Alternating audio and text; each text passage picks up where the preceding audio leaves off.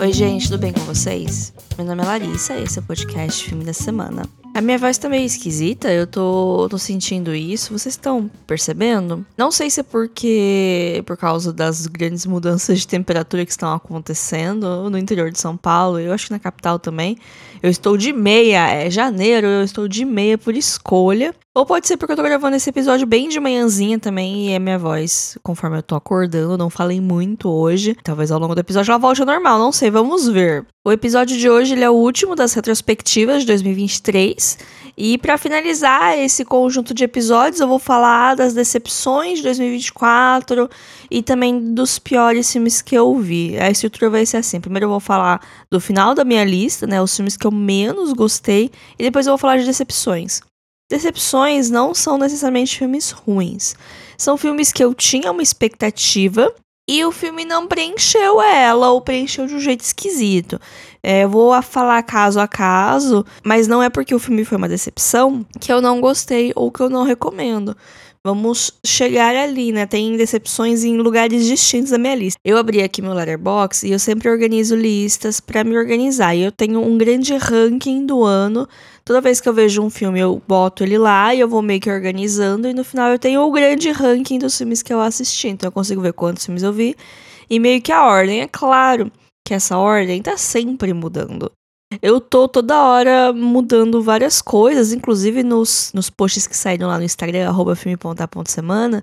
Tem um que Vidas Passadas tá pra cima de Barbie e tem um outro que Barbie tá pra cima de Vidas Passadas. Porque eu tô toda hora mudando na ordem de algumas coisas, porque avaliações são subjetivas e gostar, não gostar, gostar mais, gostar um pouco mais é algo que muda de acordo com o meu humor, de acordo com o que eu tô lembrando, com o que eu tô vivendo, né? O cinema é assim. Eu não vou me demorar muito na lista dos piores do ano. É, de 144 filmes que eu assisti, teve sete que eu não gostei não recomendo e tenho dificuldade de encontrar coisas boas para falar. Porque assim, tem vários que eu não gostei tanto, mas que existem qualidades. Eu imagino que eles devem ter o público deles. Mas esse set aqui foi difícil para mim terminar de assistir.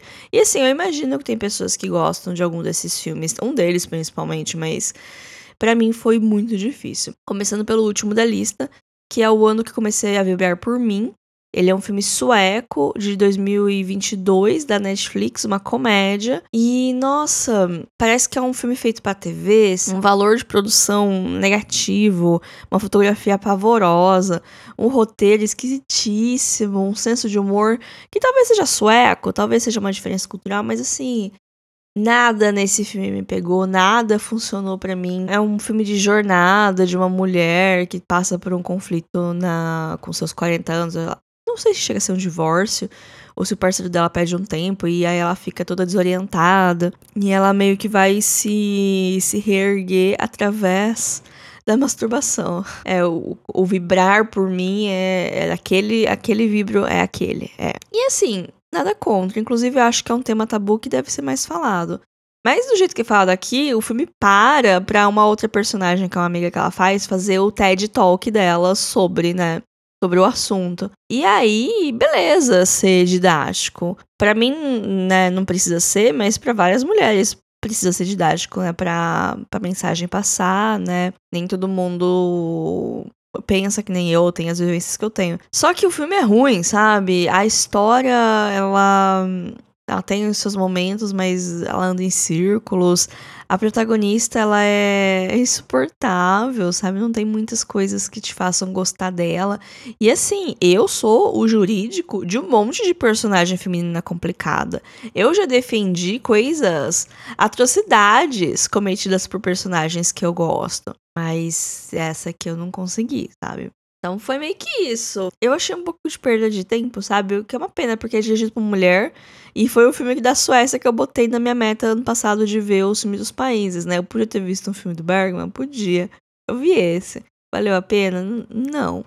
O próximo filme da lista também é uma comédia, também é de 2022, também é dirigido por uma mulher, mas é dos Estados Unidos, que é Os Odiadores de Casamento. Essa comédia, ela é bem nos formatos do que é uma comédia americana, com um pezinho do besterol, mas não completamente, sabe? É uma história de irmãos, da relação deles com a mãe, que todo mundo vai se reunir pro casamento de uma das irmãs que tá meio afastada da família. E. Nossa, também é muito ruim.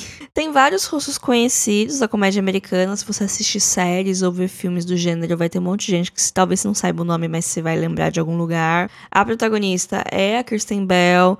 Tá fazendo basicamente a mesma personagem que ela faz no The Good Place, mas pior.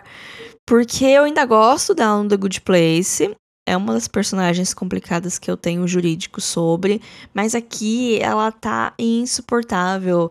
De graça, ela tá tendo umas decisões erradíssimas. E assim, não tô fazendo juízo moral, mas eu lembro, eu quero morrer de cringe. E ainda que eu lembro de uma coisa ou outra, né? Porque é um filme bastante esquecível. É um filme do Prime Video. Eu tenho uma teoria sobre comédias do Prime Video. Porque assim, a gente já tem um estereótipo de comédias da Netflix que às vezes não são, assim, de alta qualidade. E eu tenho a impressão que as do Prime Video são ainda piores. Não sei dizer. Piores principalmente em valor de produção. Mas olha o filme anterior que eu falei que parece que o orçamento foi nada, não teve orçamento. Aqui ainda tem um pouquinho de dinheiro, dá pra ver em um lugar ou outro, mas ai, não rolou pra mim, sabe? Eu achei maçante eu, eu pausei ele uma hora, acho que pra parar pra fazer alguma coisa, e eu não queria voltar, sabe? Eu me forcei a ver, sei lá, os 40 minutos finais. Não é um filme muito comprido, mas foi, foi difícil de terminar esse. Eu quase que larguei pela metade, viu? O próximo filme pode ser um pouco polêmico, porque eu sei que tem muitas pessoas que gostam. Ele, inclusive, é um dos filmes favoritos da minha mãe, que é o Top Gun dos anos 80. Pois é, eu assisti ele pra ver o novo, que eu também não gostei muito. Porém, no novo, eu consigo encontrar qualidades. Ele tá um pouquinho mais alto da lista. Não tá super alto, mas ele tá pelo menos uns 20 filmes na frente desse aqui. Então não entra mais na parte de, de não gostei. Ele entra mais na parte de mediano, assim, da minha lista. Mas o dos anos 80, eu também tive dificuldade para terminar de assistir, porque não, não tava rolando para mim. Primeiro que tem homem demais, só tem homem. Quando o filme é assim, eu já fico. Ah, não sei, eu fico incomodada. Eu reparei que até quando eu vou para lugares físicos onde só tem homens e só tem homens conversando com homens sobre assuntos que eles acham que é só de homem, eu fico extremamente desconfortável. E aí, quando tem a personagem mulher, ela é assediada constantemente. E tem aquele negócio, tipo, não, ela é durona. Mas no final ela, ela cede nos rolês lá. Ah, eu não sei. Eu não, eu não gostei do tratamento da única mulher do filme. Eu fiquei muito desconfortável a maior parte dele. Então eu não consegui comprar a história dos amigos lá, não consegui sentir a emoção. E para mim foi, foi uma prova de resistência terminar esse filme, né? Mas, novamente, esse aqui eu não acho que ele é ruim por ser ruim. Eu acho que ele é um produto de sua época e eu não sou público-alvo, né? Então são duas coisas, assim, que me fazem desgostar bastante dele. Mas eu imagino que ele deve ter o público dele. Ao contrário dos outros dois filmes que eu falei que eu acho que, que é um pouco mais difícil, esse aqui eu entendo que eu só não sou o público-alvo dele. Eu acho que eu vi na época no Prime, mas hoje ele tá disponível só no Star Plus. O próximo filme dessa lista é um filme cult. Ai. Outro filme também de país, assim, que eu vi para bater a meta dos países, dessa vez a Romênia que é o autorretrato de uma filha obediente. É um filme que tá disponível lá na Filmica, né? Junto com um catálogo incrível. Eu nunca tinha visto um filme que tinha me deixado tão desgostosa por lá que nem esse. Mas não é nem que eu sinto raiva, é, eu só achei chato, sabe? É um filme de slice of life, de jovens adultos perdidos na vida, sabe? Ele lembra bastante as coisas do Noah Baumbach, da Greta Gerwig dos Estados Unidos, sabe? De, de ser filmes muito pesados em diálogos, ter muitos diálogos, e aí conforme isso vai tendo as ações meio que em volta desses diálogos. Só que eu acho os diálogos chatíssimos. Não sei se é diferença cultural. Diferença geracional eu acho que não é que é um filme de 2015. Pessoas que tinham a minha idade em 2015 hoje são é, oito é, anos mais velhas do que eu, realmente. É quase uma diferença geracional, mas eu não acho que é isso. Eu só achei chato, sabe? Não é que eu, nossa, eu detestei esse filme problemático. Não, eu só achei chato e sem sentido e vazio. Mas novamente, pode ser as diferenças culturais, né? Não tenho muito mais o que ficar falando do filme. Aí depois na lista eu coloquei o Homem-Formiga e a Vespa Quantumania. Pois é, está alto na lista, não é mesmo? Mas é que pelo menos eu me diverti um pouco. pouco, assim, bem pouquinho, bem pouquinho, desse tamanhozinho, mas eu me diverti, porque eu gosto muito do Homem-Formiga e da Vespa. Eu acho que eles são dois personagens que quando o pessoal fala de Vingadores e de Marvel, o pessoal faz piada com os filmes deles. Mas eu acho divertidíssimo os dois filmes anteriores. Não é um negócio super. Nossa! Que primor do cinema, mas eu acho divertido. Eu gosto de filme de heist. Eu gosto do tipo de humor que eles trazem. Eu acho que faz mais sentido aqui o humor do que em outros lugares da Marvel, né? Mas o Quanto Mania, eu acho que é uma série de oportunidades perdidas. E eu acho que tudo que tinha para ser falado desse filme já foi falado por outras pessoas que talvez entendam mais de Marvel, entendam mais de cinema do que eu. Mas é que eu achei, achei isso mesmo. Podia ser um filme muito bonito visualmente, ainda que vazio, mas poderia apelar mais pro visual para se destacar. E não é o caso, é um dos filmes mais feios e pavorosos que eu já vi. Não sei o que está acontecendo com o CG da Marvel, mas não está sendo legal de ver.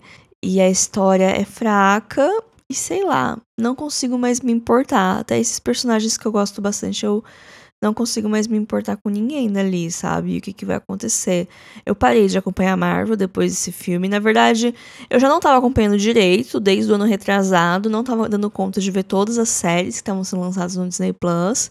Mas eu ainda via um filme ou outro. Eu vi o Guardiões da Galáxia esse ano também, que eu gostei bastante. Esse entrou na minha lista de favoritos, que também eu gosto bastante do Arco dos Guardiões. E eu acho que foi um encerramento digno. Acho que a única coisa boa que a Marvel fez esse ano foi o Guardiões.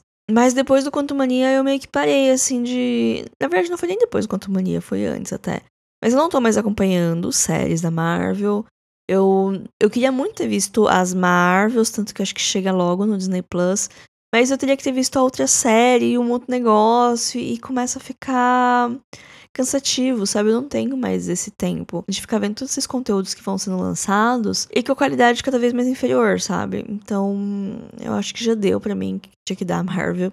Dentro da temática de grandes blockbusters do ano tem A Pequena Sereia, o live action da Disney. É um filme que eu nunca botei fé, porque eu também estou extremamente cansada dos live actions da Disney. Também, muita coisa já foi falada nesse tópico, não sei se eu tenho nada de novo para acrescentar nele, mas eu nunca botei fé num live action da Pequena Sereia, porque é muito difícil em questão técnica você fazer cenas debaixo d'água. Eu lembro quando eu fui assistir o primeiro Aquaman no cinema, a minha primeira reação foi: agora a gente viu que dá pra fazer um live action da Pequena Sereia. Porque para mim era essa limitação que tinha e o Aquaman mostrou que dá para fazer pessoas debaixo d'água de um jeito não tão esquisito. Mas aqui tá esquisito. o que aconteceu? E é um filme que é uma hora mais comprido que a animação. E assim, tem coisas que eles inseriram que de fato são bacaninhas. O filme não tá tão baixo assim na minha lista, porque, assim, espremendo muito, eu consigo encontrar uma ou outra coisa boa nele. Eu gostei bastante da protagonista. Eu achei ela muito carismática, muito fofinha, ela canta muito bem. Eu acho que é isso que eu tenho de bom pra falar do filme. Eu achei o CG pavoroso. É, as músicas novas, não gostei. As versões das músicas antigas, não sei se gostei. A hora que o Sabichão começou a cantar um rap, eu cogitei desligar a TV e parar o filme por ali e, e, botar como assistido. Eu, eu não sei, me veio um espírito de revolta tão grande naquela cena. E eu levantei e saí do quarto e esperei a música acabar. E olha que eu sou uma pessoa que gosta muito de musicais, mas não tava rolando, sabe? E aí no final é isso. Ele pode até ter uma embalagem bonitinha à primeira vista, mas ele é tão vazio e sem alma quanto todos os outros live actions que tiveram. E é uma pena, mas mas é isso, né? Eu não sei o que tá acontecendo na Disney, que a, a Marvel também tá com a Disney, né? Quer dizer, eu sei o que tá acontecendo, eles querem dinheiro e eles sabem como conseguir dinheiro, porque de fato, esses filmes fizeram dinheiro. E mesmo que não faça dinheiro em bilheteria, faz dinheiro em vendendo boneco, em licenciamento de coisa, e mais um monte de coisa que a gente não vê. Mas que eles estão fazendo dinheiro, porque se não tivesse fazendo dinheiro, eles já tinham parado com essas pataquadas desses filmes. Isso me deixa um pouco revoltada, porque não que eu acho que todo filme tem que ser uma obra de arte que eleva a sua experiência de vida e te traz questionamentos e que muda a vida, que revoluciona a cena. Mas tão vazio assim também eu acho, acho ruim, sabe? Último filme dessa leva, porque eu falei que eu não ia me estender demais, mas pelo que eu tô vendo aqui no bruto do programa, sim, eu estou me estendendo demais. Mas eu vou falar aqui de um filme que chama Eu Posso Ouvir o Oceano. É uma animação japonesa de 93, é do estúdio Ghibli, mas não é dirigido pelo Miyazaki. Nem todo filme do estúdio Ghibli é dirigido por ele, né? Existem outros diretores lá. Mas esse é um filme que eu fui ver porque era do Ghibli, é um dos filmes menos conhecidos do estúdio Ghibli. Pareceu interessante. Ele tem coisas interessantes, ele parece também um filme indie norte-americano, que é muito de diálogos e poucas ações, e personagens que eles estão tentando navegar pelo mar da vida através de erros e acertos, muito mais erros do que acertos, diga-se de passagem. Mas ele só é chato. E o protagonista é meio pedante, sabe? Ele é meio obcecado. Primeiro que tá todo mundo adolescente. Eles estão tudo no colegial, e aí tem essa menina que chega na turma e ele fica obcecado por ela. Aí ele tenta conquistar, aí eles viram amigos, mas ela é toda complicada. E aí fica nisso, e é uma enrolação. Não é que é uma enrolação, mas tipo, os dois são muito complicados. E os dois querem agir que nem adulto, só que eles não são. E aí todo mundo se machuca. Mas nossa, eu não consegui sentir simpatia por ninguém, nem pela menina. Como eu já disse, eu defendo personagens que fazem coisas impensáveis, mas aqui eu não consegui me importar com nenhum dos dois. E é um filme curtíssimo, eu acho que ele não tem nenhuma hora e meia, e eu não aguentava mais, eu não aguentava, ele não acabava de jeito nenhum. Então foi uma experiência bem ruim, assim. Eu acho que esse é o filme do Ghibli que eu menos gostei. Foi essa experiência esquisita de assistir. Ele tá na Netflix. Agora vamos para a segunda parte desse episódio, que são as decepções, né? Até agora foram os piores. Agora, decepções não necessariamente é um filme que eu não gostei, mas é um filme que eu tinha expectativas diferentes do que o filme me entregou. E também, assim, a minha impressão sobre os filmes pode variar de acordo com o meu estado mental no dia, com o meu humor, com a minha vontade de ver aquele filme. Várias coisas influenciam. Vou começar com Noites Alienígenas, que é um filme nacional. É na Netflix agora, foi um filme que ganhou vários prêmios em Gramado, em outros festivais que ele passou, que foi bastante elogiado. Mas eu não sei se eu não tava no clima, porque eu vi numa cabine de imprensa, então tem meio que um, um espaço de tempo definido que você precisa ver aquele filme. Mas eu não gostei tanto. Assim, eu, eu vejo qualidades nele, mas eu tinha uma expectativa de que seria uma coisa e no final é, não foi muito de acordo com a minha expectativa de um jeito um pouco negativo. Então fiquei meio triste porque eu queria ter gostado desse filme, mas para mim não rolou tanto. É, também teve Embriagados de Amor, que é um filme do Paul Thomas Anderson, que também o pessoal rasga elogios. E eu não gostei muito. E aí me fez pensar se eu não gosto muito Paul Thomas Anderson, porque também não gosto de Licorice Pizza, que é um filme dele de alguns anos atrás e muita gente gostou muito. E assim, não é que eu não gostei, eu gostei um pouquinho, mas eu desgostei mais do que eu gostei e a minha lembrança que eu tenho hoje é menos bom do que bom. E Embriagados de Amor talvez seja uma coisa geracional também, porque é um filme de 2002 que fala de pessoas que tinham 30 anos em 2002, ou seja, é algumas gerações para trás, geração dos meus pais praticamente. Não, é uma geração intermediária entre eu e meus pais. Meus pais tinham 30 anos nos anos 90. Então, talvez seja esse negócio da geração não conversar direito. Talvez seja o fato do personagem principal ser intragável. Mas eu não gostei desse filme e eu tava com expectativa porque ele é um filme que eu já vi muitas pessoas falando bem dele, né? Então tem isso. É, eu fui ver também A Batalha de Solferino, que é o filme de estreia da Justine Trier. Justine Trier ela ganhou Palma de Ouro no passado com Anatomia de uma Queda, que é um filme que surpreendeu aqui nessa temporada de premiações de Oscar. Ele conseguiu quatro ou cinco, não lembro se foi quatro, se foi cinco indicações para o Oscar. E é um filme que eu vi recentemente e eu gostei muito. Mas nessa época eu não tinha visto ainda. Eu tinha acabado de ganhar Cannes, então não estava disponível em lugar nenhum. E aí eu fui ver esse filme que é a estreia dela na direção. E eu não gostei muito. e aí eu já fiquei tipo, hum. Mas assim, a estreia da direção de alguém é diferente de uma direção mais madura, né? Nem toda estreia é sólida incrível que nem vidas passadas. É, algumas pessoas começaram engatinhando para hoje correr. Então, assim, eu já vi Anatomia de uma Queda, é um filme incrível, mas a Batalha de Solferino eu achei. Achei meio chato. Assim, tem coisas boas nele. Tem algumas coisas que já dá pra perceber de características de diretor, que eu tava meio que experimentando para ver o que, que ia rolar. Mas, no geral, eu acho bastante mediano, assim, um pouco irritante, porque tem bastante é, bebê chorando, fala muito sobre a questão da, da, solidão materna e da mulher voltando a trabalhar depois de ter filho, como, é, como é difícil e tal. E de fato, é um tema muito válido. O caos do filme é, me irritou um pouco. E eu sei que é feito para irritar, mas para mim não rolou muito. Eu vi esse filme na Filmica, eu acho que tá na MUBI também. Nani é um filme também que eu tinha um pouco mais de expectativa na hora que eu fui assistir. Eu achei um filme interessante, mas. Mas não. Ai, não sei. Tem um negocinho ali no final que eu fiquei tipo, ai, nossa, sério? Foi pra esse caminho? Mas não só isso, eu acho que eu fiquei com uma impressão meio que me venderam um filme maior do que ele é. Que ele é um filme bastante introspectivo, bastante na dele, assim, bastante dentro da cabeça dos personagens. E quando eu tava vendo o pessoal falando desse filme, parecia que era um negócio muito maior do que ele realmente era. Então, e aí, em tópico de alinhamento de expectativas, né? Não alinhei as minhas direito para esse filme. Estranha Forma de Vida, é realmente doeu, assim, essa decepção, porque eu tava com muita expectativa. Pra quem não tá ligado, é o curta do Almodóvar com o Pedro Pascal e Ethan Rock, que é sobre dois cowboys, que eles foram amantes na juventude e se encontram anos depois, quando os dois já estão na meia-idade. E, na verdade, a minha decepção é por ser um curta, porque tinha material para ser um longa.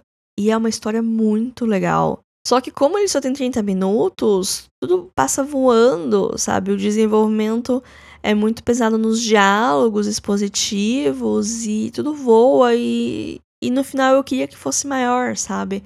Então é uma decepção no sentido de que eu queria que fosse mais, mas não foi, foi apenas 30 minutos. Então, é aquele negócio, eu gostei, mas também é um pouquinho decepcionante. 2046 também foi um filme que me decepcionou tiquinho. Talvez porque eu tinha expectativas altas demais, por ele ser meio que uma continuação de Amor Flor da Pele, que é um filme incrível. E aí esse para mim não correspondeu às expectativas que eu tinha com ele. Mas ainda assim é um filme muito bom, mas né, fica aquele negócio de acolher das expectativas.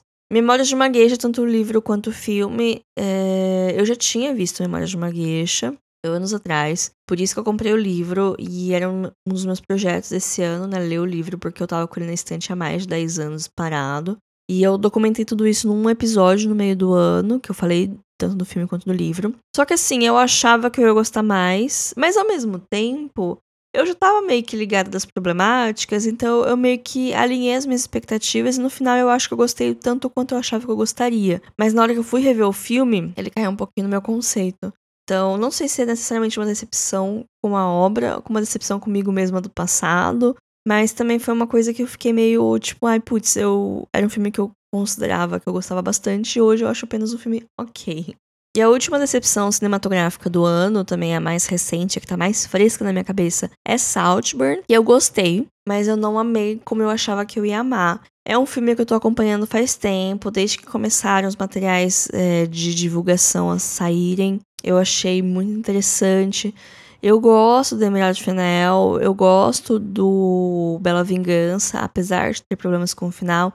Eu imaginava que ela recebeu várias críticas, né, com o final do filme. Talvez ela tivesse amadurecido uma coisa ou outra, que é normal, né? No primeiro trabalho de direção, algumas pontas ficam parecendo que são lapidadas e ao longo da carreira você vai lapidando, né? Não é com dois filmes que você se, torna uma grande cineasta. Só que beleza, eu tava, né, esperando o filme, grande elenco, tinha a Rosamund Pike, que eu gosto muito dela, e tudo parecia ótimo, a estética de fato do filme é maravilhosa, e tava sendo um bom filme.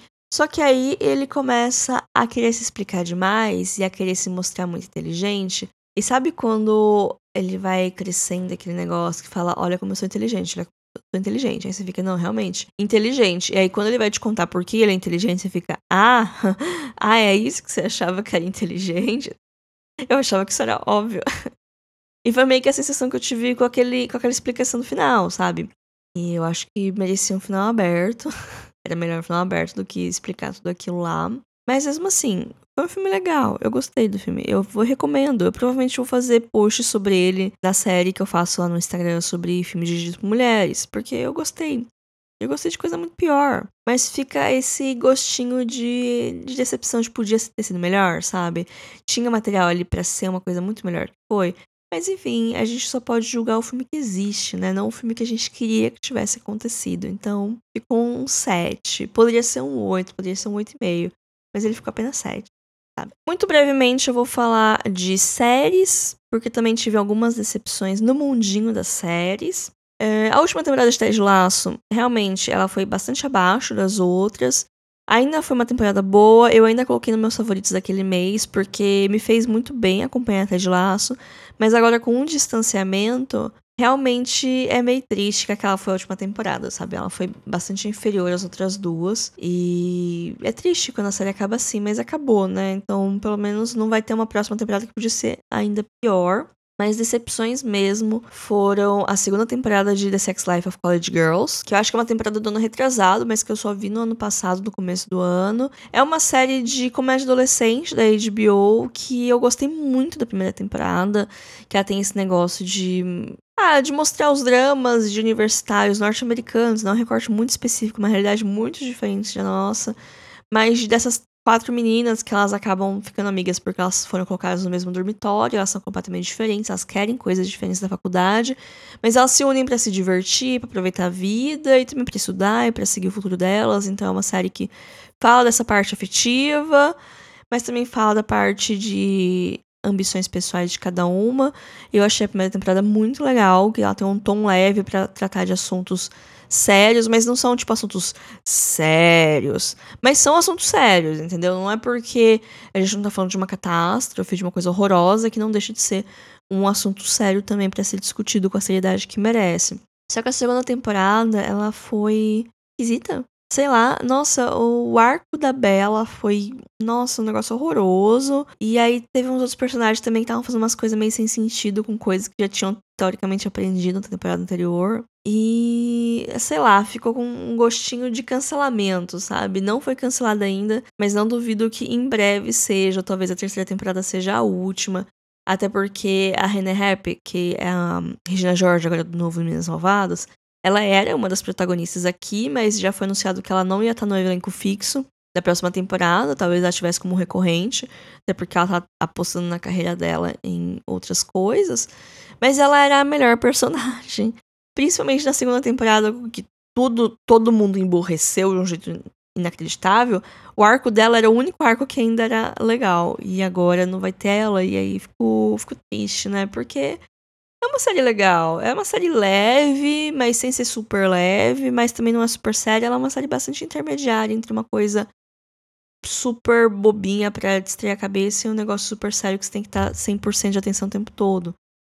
E às vezes eu sinto falta de séries assim, sabe? Mas eu acho que a decepção maior de série foi Sombriossos. é, cá estou eu falando de fantasia novamente. Eu gostei bastante da primeira temporada. Tanto que eu fiquei um pouquinho obcecada e eu li os três livros da trilogia Grisha em coisa de um mês, assim, logo que eu terminei de ver a primeira temporada da série. E eu nem acho ela tão boa assim, sabe? Eu nem acho a primeira temporada um primor da teledramaturgia, mas eu gostei do universo. E aí eu fui ler os livros. E a trilogia Grisha, de fato, também não é o primor da literatura jovem fantástica. Mas eu gostei do universo. E eu fui ler o livro dos Corvos. Que aí sim é muito legal. Que é o Six of Crows. É incrível. A continuação também, que eu não lembro o nome agora. E aí eu fui ler outros livros do universo. Esse ano eu li o King of Scars e o Rule of Wolves, que também são muito legais. E na segunda temporada eu senti que teve coisa do King of Scars. Então ainda bem que eu li antes. Mas essa temporada nova eu achei uma bagunça. A primeira temporada eu, eu achei que eles conseguiram dosar bem o conteúdo dos livros, que eles misturaram livros, né? Que são vários livros do universo. Os livros eles são focados mais em núcleos específicos na série. Eles colocaram vários núcleos com histórias de vários livros diferentes. Dosou legal, ficou interessante. Eles melhoraram muitas coisas da personagem, que no livro ela é meio sonsinha. Deram uma melhorada na série. Mas a segunda temporada, eu não sei o que aconteceu. Eles colocaram três livros. Eles colocaram o segundo trilogia Grisha, coisa do primeiro dos Corvos e coisa do livro do Nikolai, que é o King of Scars. E aí tinha muita coisa, tinha muito núcleo, e aí começaram a inventar umas coisas também do nada. E. E foi uma catástrofe, foi chato. Tinha episódio que eu assisti e eu ficava entediada. E é uma coisa que acontece. E é série que acontece com o tempo todo, é um universo fantástico é pra ser um negócio muito rico, assim, em visual, em coisa para você ficar prestando atenção. E não foi, sabe? Tanto que cancelaram a série, eu fiquei triste, mas assim, essa segunda temporada parece que foi. Não foi feita para ser cancelada, mas ai, sei lá, alguma coisa aconteceu nessa produção, alguma mudança de última hora, algum corte de orçamento, porque não parece que foram as mesmas pessoas que fizeram a primeira temporada, sabe?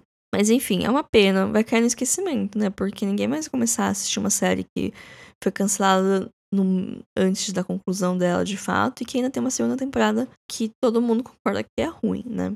Em questão de livros, não tive tantas decepções. É claro que nem todo livro que eu li eu amei e foi incrível. Tiveram livros medianos, sim, mas todos meio que alinhados com minhas expectativas. Então não teve nenhum livro que eu falei, nossa, eu vou amar esse livro e no final eu não gostei tanto. Teve um livro que eu abandonei, e foi o Satan Tango, o Tango de Satã. Tem um filme também baseado nele, que eu também comecei a ver e eu não terminei. Mas em minha defesa, ele é um filme de sete horas. E o livro também, ele é muito esquisito. E eu não consegui. Era um livro de. Era uma leitura coletiva. Tiveram pessoas que terminaram, que gostaram muito. Não rolou para mim, não é o tipo de livro que eu gosto de ler. Ele é uma leitura desafiadora, sim. É uma leitura difícil. Recompensadora quando você consegue entender, talvez. Mas eu não consegui entender, então não foi recompensador para mim. Eu larguei dele na metade. E tava meio que sem saco pra mergulhar quanto que aquele livro merecia da minha atenção. E aí eu fui tentar ver o filme, né? Falei, não, não tô conseguindo ler o livro, vou ver o filme e ver se vai. E também não rolou, porque assim, eu gosto de filmes lentos, mas eu tenho um limite. É um filme do Bellatar. Cinéfilos devem conhecer, a galera mais é, inserida no cinema de arte, talvez conheça o Bellatar, saiba características desse diretor, ele gosta muito do tempo, de mexer com o tempo no filme, nos filmes dele, são filmes sempre longuíssimos, que brincam com essa noção do tempo, que brincam com esse negócio do quanto o cineasta pode esticar o tempo a seu favor e manipular o tempo a seu favor. São temas válidos da interpretação cinéfila e da dele como cineasta de brincar com, esse, com essas coisas, mas não é para mim. Não tenho, não tenho paciência para isso. Talvez no futuro eu crie esse gosto, talvez. Mas assim, Jane Dildman já foi difícil para mim ver. E só tem três horas. Também tem essa, esse tempo, né? Essa esticação do tempo. É um termo mais bonito para isso. Elasticidade, será? Não me recordo agora. Não me preparei muito para esse programa. Mas é, Santa Tango não rolou para mim. Não terminei de ver, acho que eu vi uma hora só do filme e eu falei, é, realmente, não vai rolar.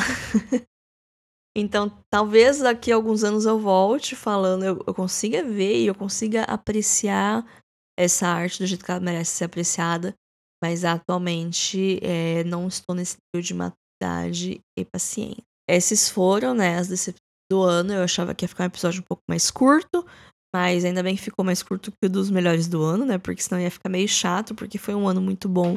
As decepções não foram tantas, mas eu acho que eu falei muito mais de cada uma, assim, passando cada uma. É, semana que vem o episódio vai ser sobre filmes lançamentos de 2024, filmes para ficar de olho, é, coisas para ficar de olho ao longo do ano. E depois voltamos com conteúdos inéditos aqui nesse podcast. O que você quer ouvir, o que você gosta? Gosta de listas, de indicações? Gosta de eu falando aqui sem roteiro? Gosta de episódios focados num filme só? Me fala lá no Instagram, arroba filme.da.semana.